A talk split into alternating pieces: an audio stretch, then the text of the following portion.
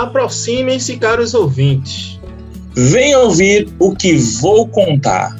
Cordel são esses folhetos com estrofes uniformes de 6, 7 ou de 10 versos, com temas mais disformes que podem ser muito curtos, médios, maiores, enormes. Mas qual o significado do termo com precisão? É porque eram vendidos nas feiras ou barracão, quase sempre pendurados em barbante ou em cordão. Cordel e literatura põe um romance no verso, traz ciência, conta história que se passou no universo. Abre o olho do leitor. Se é um governo, é perverso. Nas palavras de Medeiros Braga, aprendemos o que são cordéis, um gênero literário, impresso, popular e acessível. Agora vamos apreciar a trajetória de um cordelista que nasceu em meio aos cordéis. Viu, ouviu, leu, aprendeu, cresceu e escreveu. Ele hoje escreve histórias de um povo resistente. Escreve sobre o campo, sobre lutas e sobre gente. Mateus Bodão é um artista que expressa em versos de cordéis toda a sua história com o campo e com a agroecologia.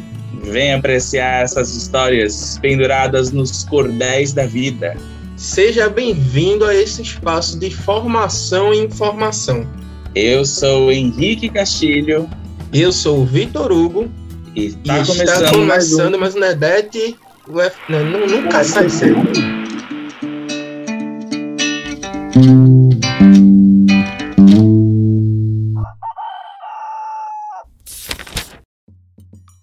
E no episódio de hoje a gente vai apresentar um pouquinho sobre a trajetória do Matheus Bodão. Vamos falar um pouquinho de cordel, expressões artísticas, agroecologia, campo, educação do campo, vida no campo, enfim. Tem um mundo de coisas aí para a gente desbravar hoje, né? Eu acho que é interessante isso. É, Henrique, é, eu queria começar, antes da, de mostrar essa entrevista para o pessoal, é, o que é que tu entende de cordel? Porque eu sei que você não é no Nordeste, e eu não sei se tem esse, essa tradição lá em São Paulo. Diga aí. Justamente, eu vim conhecer o cordel, na verdade. O primeiro contato que eu tive com o cordel foi num trabalho que falava sobre é, a cultura brasileira né? E eu fiz no teatro, obviamente. e foi a primeira vez que eu tive contato com um cordel. Eu nunca tinha visto um cordel. Isso ainda em São Paulo. Mas nunca tinha, assim, né? Visto a variedade que existe.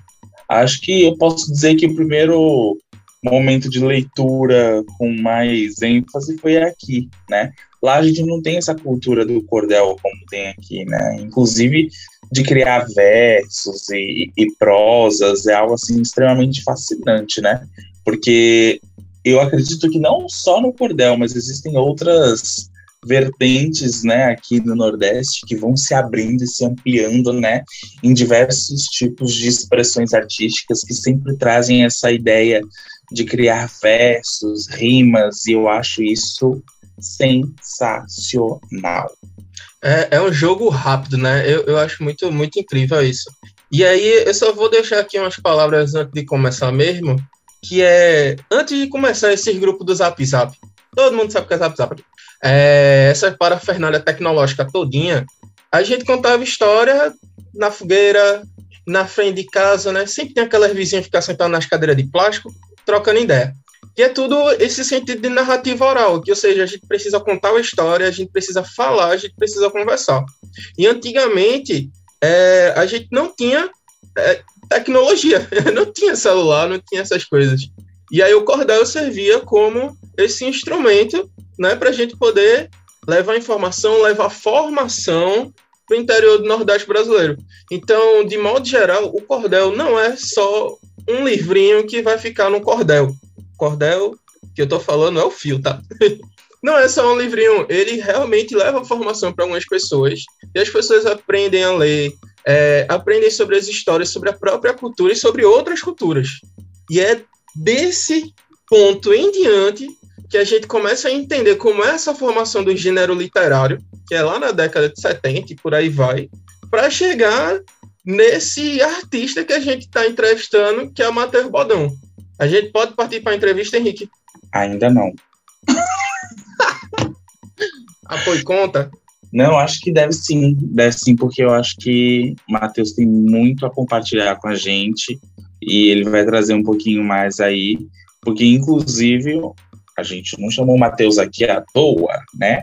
Matheus, ele não só cria cordéis, sistematiza experiências da vida, como ele também tem cordéis que falam sobre a agroecologia, que é o que o nosso lindo podcast aqui traz como tema principal. Então, vamos conferir aí com o Matheus toda a experiência e a vivência dele com cordéis, agroecologia e vida no campo. Mesclando humor, ironia, abordagem crítica de questões cotidianas e culturais, Matheus Bodão. Massa, bom dia. Primeiro, obrigado pelo convite. Muito contente por ser convidado para esse tipo de conversa, de verdade. Então, eu sou Matheus Ferreira da Silva, mas conhecido bem por Bodão aí. Bodão é menos popular que Matheus, né? Enfim, eu sou Matheus, sou lá de, da cidade de Alagoa Nova, me criei em Alagoa Nova, nasci em Campina, mas eu me criei desde recém-nascido na zona rural de Alagoa Nova, mais precisamente no, no sítio Serra Preta. Então, essa, esse contato com a zona rural já é desde o nascimento. Eu saí, deixei de morar no campo há menos de dois anos. Eu sou militante do Movimento dos Pequenos Agricultores, o MPA Brasil, sou estudante também do curso de História pela UEPB, sou cordelista, a, cordelista mesmo assim, de publicar há cinco, menos que seis anos, um pouco mais que cinco, e também faço, também sou músico, né? Costumo me apresentar com voz e violão tal, também componho, já participei de várias, vários eventos, tanto de movimento social, de, de universidade, eventos fechados e tal, tanto com música como quanto cordel, né? Gente está pensando até um projeto mais que integre né, essas duas, esses dois elementos. Sou é, membro também da Cajamã, Associação Cultural e Agrícola de Jovens Ambientalistas de Alagoa Nova, a Cajamã, que é uma associação de juventude, mais com o intuito da juventude mais do campo, né, que visa tanto cursos de formação como encontros que envolvam agroecologia, cultura, juventude e afins, né? E recentemente também fui convidado para integrar a para integrar a Academia de Cordel do Vale do Paraíba, né? O amigo poeta Marcones fez esse convite aí então a gente vai se desdobrando um pouquinho para dar conta de cada coisa. E, como vocês podem ver, a gente está aqui com um multiartista, né? Matheus, e está trazendo um pouquinho, hoje vai trazer um pouquinho da experiência com o cordel e com a agroecologia, né? E, Matheus, a gente queria que você contasse um pouquinho para a gente, brevemente, assim, como que é essa tua história, esse teu encontro com o cordel, como isso aconteceu. Então, mano, aí vai ter que voltar de novo lá para Serra Preta. Eu, eu fui criado pelo meu avô, né? Eu não tenho pai no registro. É todo um processo de, da minha mãe grávida na adolescência e um processo bem complicado. E no fim das contas, é, o meu avô me criou, né? E aí é um, um, essa disparidade de gerações, né? Ele nasceu em 1934, né? Se ele tivesse vivo, ele estava com 87 anos. Então é um, um, eu meio que tive contato com várias gerações da infância, né? Então, várias influências diferentes. Mas ele era o contato mais forte, assim, porque, no fim das contas, eu fiquei como caçulinha dele ali. E aí ele tinha muito essa, essa, esse contato com a literatura de cordel, apesar de ser analfabeto de letras, né? Pai, ele não sabia ler ou escrever, mas ele era doido por cordel. Então, o que é que ele fazia? Na, no período de juventude dele, né, ele ia para a cidade de Areia, que é vizinha a Lagoa Nova, e ele comprava folhetos de cordel sem, mesmo sem saber ler, mas ele trabalhava no engenho, ele era cortador de cana, e tinha uma menina, acho que era sobrinha do, do dono do engenho, que ela sabia ler, uma menina adolescentezinha, né? E ela sabia ler, e aí ele tinha a coisa de dar uma moeda para ela, para que ela lesse aquele folheto até ele decorar. Né? O trato era meio que esse. Então ele tinha memorizado inúmeros folhetos de cordel, né? E alguns muito longos, tipo Jesus e o Homem do Arroz, a chegada do Lampião no Inferno, a peleja de Zé Pretinho com o Seba Aderaldo, eram coisas, histórias muito longas que ele tinha memorizado, né? Como ele não sabia ler, ele conseguiu essa habilidade. E quando ele tomava umas canas, ele garantia também um improviso, né? Ainda tirava uma onda, brincava.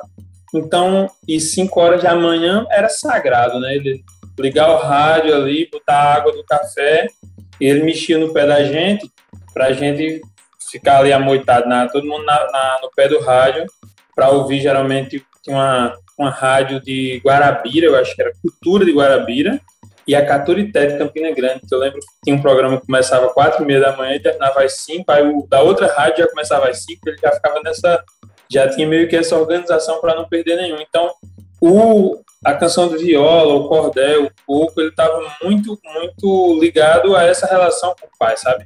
Porque ele tinha essa devoção de, de todo dia de manhã ouvir, então eu ouvia junto ali, e aí quando ele estava brincando no roçado, levava a gente pro roçado, então fazia uma rima, fazia um verso, eu arriscava fazer algumas coisas, mas nada muito sério, sabe? Tentava fazer um, uma quadra ali, mas eu gostava mais de, de ouvir ele, ele declamando. Eita, conta agora Jesus, o homem do arroz. Conta agora.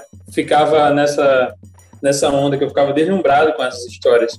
E aí, em 2015, e sim, e antes disso, né, na escola, organizava apresentações, sempre com coisas dele, na verdade. Né? pai, faz um, cordel sobre tal, tal tema. E aí, do jeito dele, ele ia fazendo, eu escrevia, e aí, em 2015, ele faleceu, né? E ele tinha problemas cardíacos e tal, e já estava com 80, ia fazer 81 anos. E aí eu fiquei nessa, fiquei matutando, né, jeitos de, de querendo não manter né, essa relação que eu tinha com ele. E eu achei no cordel essa ligação, né? As formas de, de manter essa, essa ligação que eu tinha com ele e esse tanto de aprendizado. Então eu tinha um certo domínio das métricas ali, só nunca tinha levado a sério porque tinha ele, né? Era muito confortável para mim quando precisar. E aí eu disse, não, eu vou dar uma estudada melhor, tentar compor bonitinho, né, agora, tentar publicar e tal. Né, também tem essa coisa de gente não atina, né, de ter gravado coisas, de ter anotado mais coisas, mas aí eu disse, não, vou publicar agora. E paralelo a isso, né, já tinha essa, esse, esse contato muito forte, de já escrever e tal, mas nada tão estruturado. Mas aí também tem a entrada nas, nas organizações, né? Já, nesse período eu já tinha quase 20 anos, então já tinha aí passado por igreja, já tinha passado por associações rurais, estava entrando no movimento social, e aí, beleza, vou escrever cordel, mas vou escrever sobre o quê, né? E aí pega essa, essa formação no cordel e escreve sobre a formação dentro do, do das pautas do movimento que é a agroecologia, que é a formação, que é a sociopolítica. Depois entrei na, na, na universidade e aí também escrevo cordel hoje sobre história. Então vai chegando outros elementos pegou a métrica, vai-se embora, né? Ah, ano passado eu tive um desafio que eu não tinha, nunca tinha parado para pensar, que foi fazer uma biografia em cordel, né? Um amigo lá da Universidade de Hilton, o Senna, terminou a monografia dele e disse, Bodão, será que a gente conseguiu transformar essa monografia num projeto de cordel? Eu nunca fiz isso, mas a gente pode tentar, né? E aí conseguimos fazer uma biografia de Joselito Lucena, que era um comunicador lá de Campina Grande, um, um, do rádio esportivo. Então, assim, a ligação ela, ela já existia, mas foi só chegando mais elementos e eu fui me desafiando, né, aos poucos, nesse universo aí. Eu tava me questionando aqui, porque assim, logo no começo, quando tu começa a falar quem é, o, que faz, eu super me identifico, porque é mega difícil você falar rápido quando participa de zilhões de coisas ao mesmo tempo. Isso é super legal. Então eu consegui estruturar de um jeito muito massa que eu ainda estou impressionado.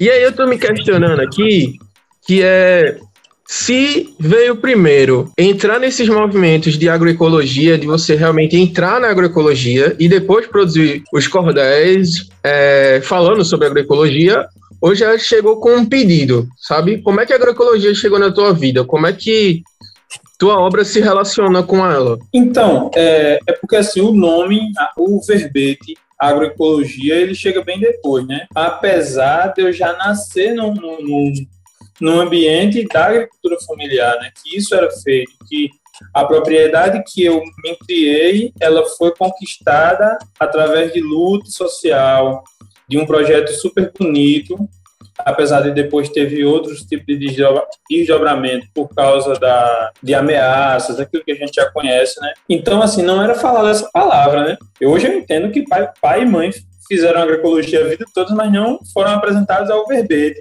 Então, o contato com, com, com, a agricultura familiar, ele existia desde que eu nasci, com o cordel também, né? A história de escrever cordel sobre agroecologia foi quando eu fui entrando dos movimentos sociais e já escrevia cordel, então, vai terminar um curso, vamos fazer uma coisa para, né, como esse marco simbólico de, de fechar um curso, então vamos escrever sobre isso, e aí fui escrevendo coisas pequenas sobre agroecologia, mas querendo ou não, que eu já tinha formação na vida, né? Sobre isso. Claro, não tão estruturado quanto fazer um curso de formação, um curso de prática de desenvolvimento do campo, todo um, um discurso mais politizado, mais estruturado, mas a vivência ela já dava esse, esse arcabouço, né? Esse, essa bagagem, porque como é que foi conquistada a terra lá que eu morava até ano passado, né? Foi de todo aquele processo de pessoas que moravam nas terras dos engenhos e aí no fim do, do de, da década de 70 para 80 teve, depois da morte de João Pedro Teixeira, né, teve aquele, a expansão dos movimentos camponeses aqui, né, a história da Liga Camponesa, e que chegaram em Alagoa Nova, em Alagoa Grande, naquela região. Margarida Alves, Margarida Maria Alves, ela tocava em Alagoa Grande, né, ela coordenava, ela liderava lá, e em Alagoa Nova surgiram outras lideranças, né? Então, o próximo biteiro, na, na, que é o cabo que bota a cana nos cambitos burros para levar para o engenho. Ele foi cambiteiro a vida toda, morava em Terra do Engenho, né? Os meus, meus tios mais velhos, que são irmãos, no fim das contas, já eram nascidos e tal. E aí, dessa organização se dá a conquista da terra, né? Teve uns erros no meio do caminho, porque teve a história das ameaças, as pessoas que lideravam, que organizavam os trabalhadores acabaram tendo que sair da, da, da cidade porque teve a história do assassinato de Margarida né, em Alagoa Grande, e poderia acontecer outros, mas tinha essa energia já desde que eu nasci de, de, de, de estar em terra que foi conquistada a partir de luta, de organização, da galera dizer que não queria só o monocultivo da cana-de-açúcar, queria produzir outras coisas para os roçados em, em consórcio de cultura, né? Que dava para plantar várias coisas na mesma área, que dava para cuidar das dos riachos, né? Então, então assim, já tinha essa, esse, essa discussão mesmo sem pai ser alfabetizado, sem ter ido para a escola, sem nada, porque ele foi criado nesse processo também, né? Então, é, eu acho que não, não, não, se trata de ser empírico, mas já é uma coisa que está muito enraizada e isso entra na cabeça da gente muito mais natural, né? Eu acho que das pessoas que são criadas em áreas urbanas e entram num curso de agroecologia, talvez leve mais um tempo para apreender algum, algumas dinâmicas dentro da prática agroecológica e quem já nasce ali de uma forma, fica muito mais naturalizado, né? Claro, né? Só que a gente não é apresentado aos termos técnicos, né? A todo o, o processo academicista, mas o contato com a terra e dessa forma da agricultura familiar já é muito muito perto, né? Então, quando surgiu a ideia de vamos escrever um cordel sobre agroecologia, é sobre escrever um cordel sobre como a gente vivia lá lá em casa, sabe? Você tá falando, eu tô pensando aqui, como é engraçado, né? Como aconteceu no caso, no seu caso, né? E acredito que tinha algumas pessoas também, né? Não só você, esse processo de aproximação com a agroecologia, ela acontece de uma forma natural, né? Eu só você já praticava algumas coisas e o nome veio depois, né? E, e aqui o nosso, nosso, um dos nossos objetivos é trazer também esse debate da agroecologia, esses diálogos, principalmente porque a gente leva formação para professoras e, né, e professores da, da educação do campo, mostrando a importância de conhecer a agroecologia, né? E de explorar a agroecologia em sua totalidade. Hoje aqui a gente está falando né, de um pequeno recorte que a gente gosta muito, particularmente, né, que a gente traz o cordel e a arte de uma forma geral, ligada à agroecologia. Né, e, e, a gente acredita muito nisso como instrumento, nessa, nesse casadinho de arte e agroecologia como instrumentos transformadores. E aí, Matheus, eu te pergunto o que, que você acha disso, né? Como você percebe essa que essa relação, na verdade, da arte e da agroecologia, né, e eu digo arte de uma forma geral, certo? É claro que a gente está falando do cordel, mas a partir da tua, tua vivência, como você percebe que a arte e a agroecologia, elas podem ser instrumentos, né, engajadores de sujeitos de uma forma geral. Eu acho que nesse, nesse sentido a arte ela vai ter dois, duas funções, né? Mais geradoras, eu acho, dentro do, do, de todo o processo. Eu acho que, primeiro, a, enquanto entretenimento, né, porque a gente sabe que a gente fala, fala com os olhos brilhando de agroecologia, mas a gente sabe que o chão do roçado ele é duro, né?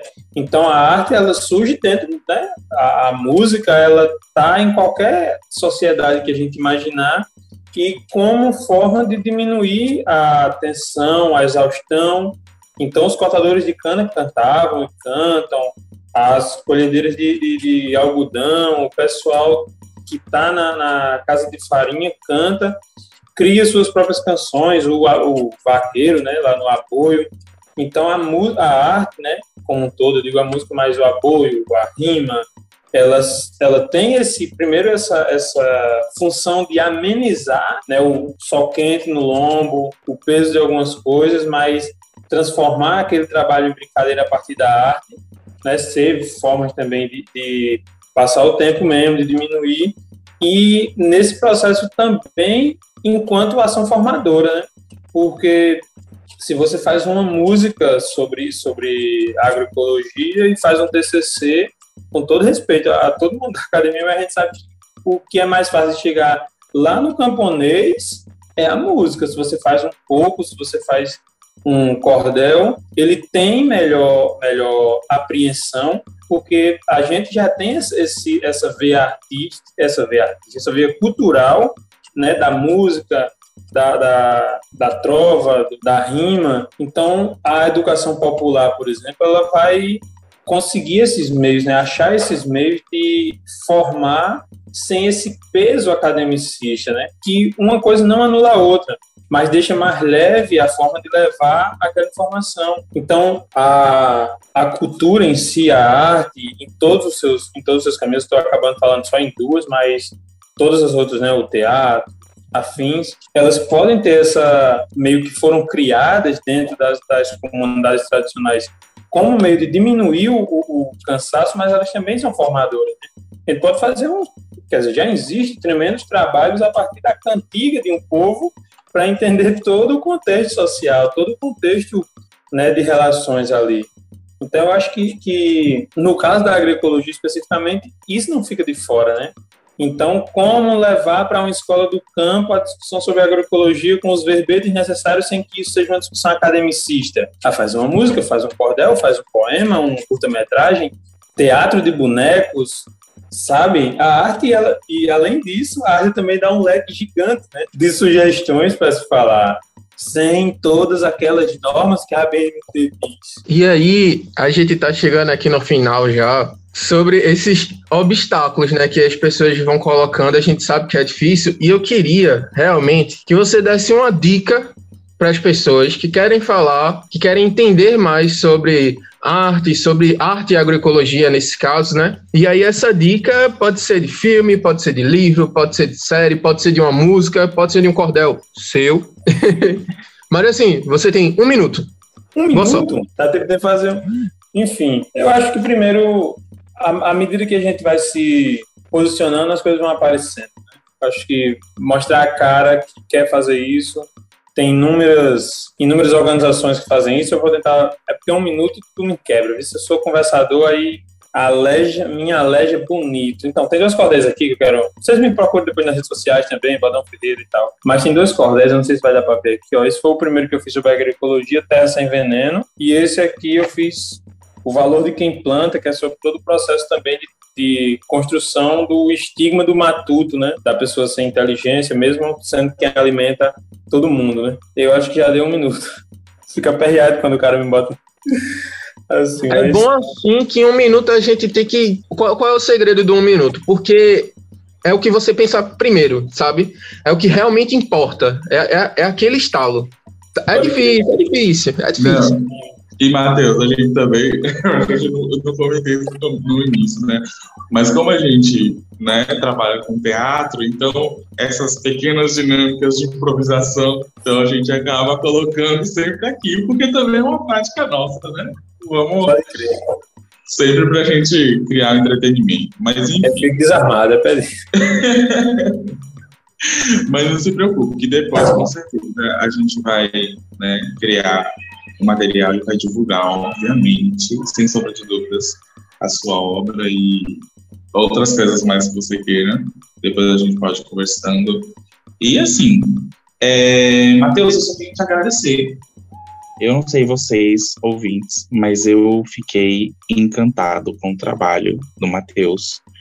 Eu acho que eu estava muito necessitado de conversar com um cordelista e de conhecer, assim, desde muito tempo, porque é algo realmente, assim, fantástico que eu particularmente sou apaixonado.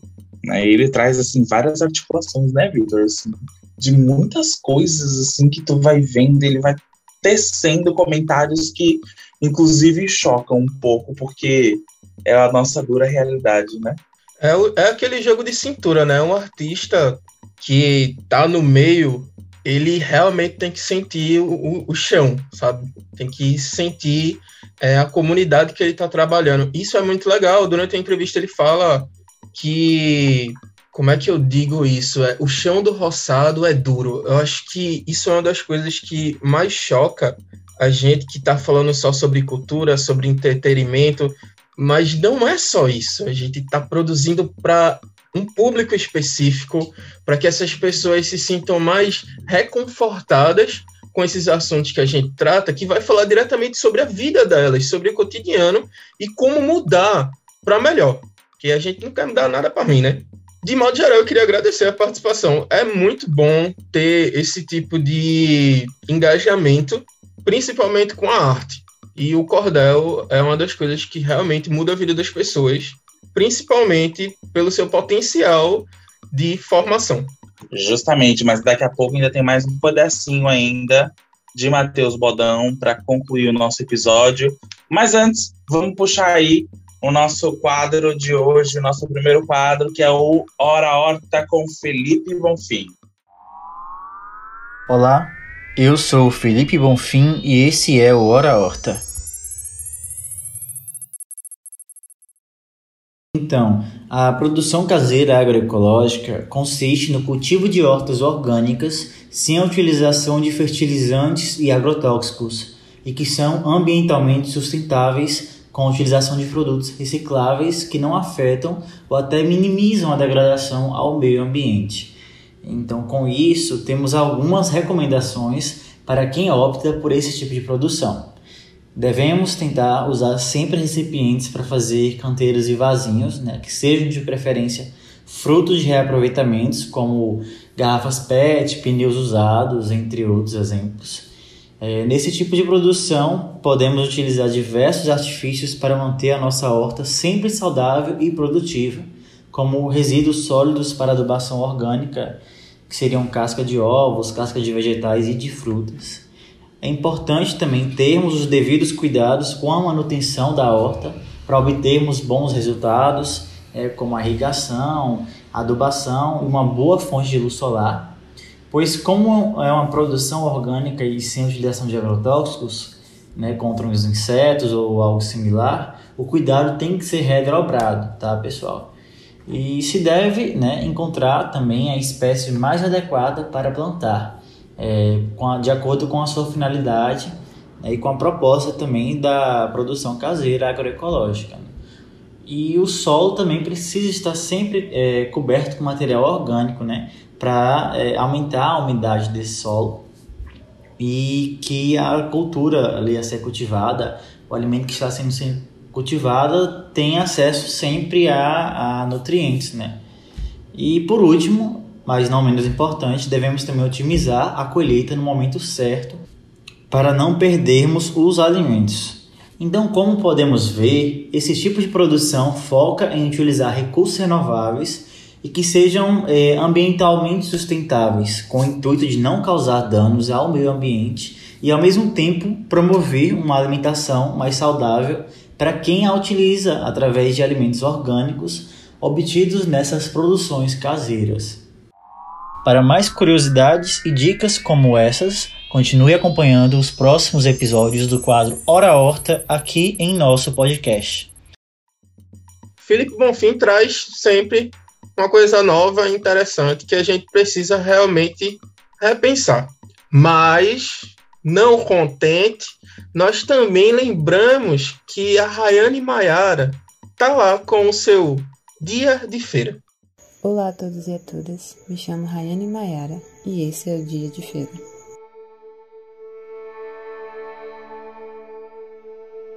Honestamente, há dois anos eu não sabia o que era agroecologia e nunca tinha ido a uma feira. Só vim ter conhecimento sobre as feiras agroecológicas quando entrei na universidade, e foi tipo uma surpresa. Achei realmente magnífica a agroecologia, o seu conceito, o objetivo de ser agricultura sustentável que busca a preservação da natureza.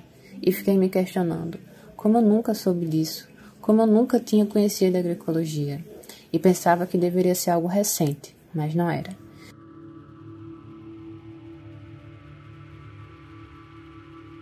A agroecologia é uma ciência que surgiu na década de 80 e começou a dar seus primeiros passos na Paraíba em 1997, com a Feira Agroecológica da Ecovasa, e em 2001 iniciaram os processos das feiras como forma de comercializar os seus produtos. A produção agroecológica viu como uma alternativa bastante viável para os agricultores e agricultoras que já não utilizavam agrotóxico devido ao seu alto custo. E como é a produção agroecológica? Fundamentada na agroecologia, a produção agroecológica tende a respeitar os processos ecológicos, ou seja, as interações existentes na natureza, sendo assim uma agricultura sustentável, pois não utiliza de veneno nas plantações, o que preserva a vida de várias espécies de insetos, tal como a saúde do solo, e também é focada na biodiversidade, onde não vemos apenas um tipo de fruto, ou legume, ou hortaliça. Vemos tudo isso juntos, pois dessa forma o solo permanece rico em nutrientes. E é assim que é uma produção agroecológica. Ao contrário de uma produção voltada para a monocultura, que extrai tudo, que contamina, que destrói, a produção agroecológica não é uma produção voltada apenas para o consumo, e sim uma produção voltada para uma preservação, para uma melhor relação com a natureza, para uma melhor qualidade de vida para todos. Viva a agroecologia, viva a produção agroecológica.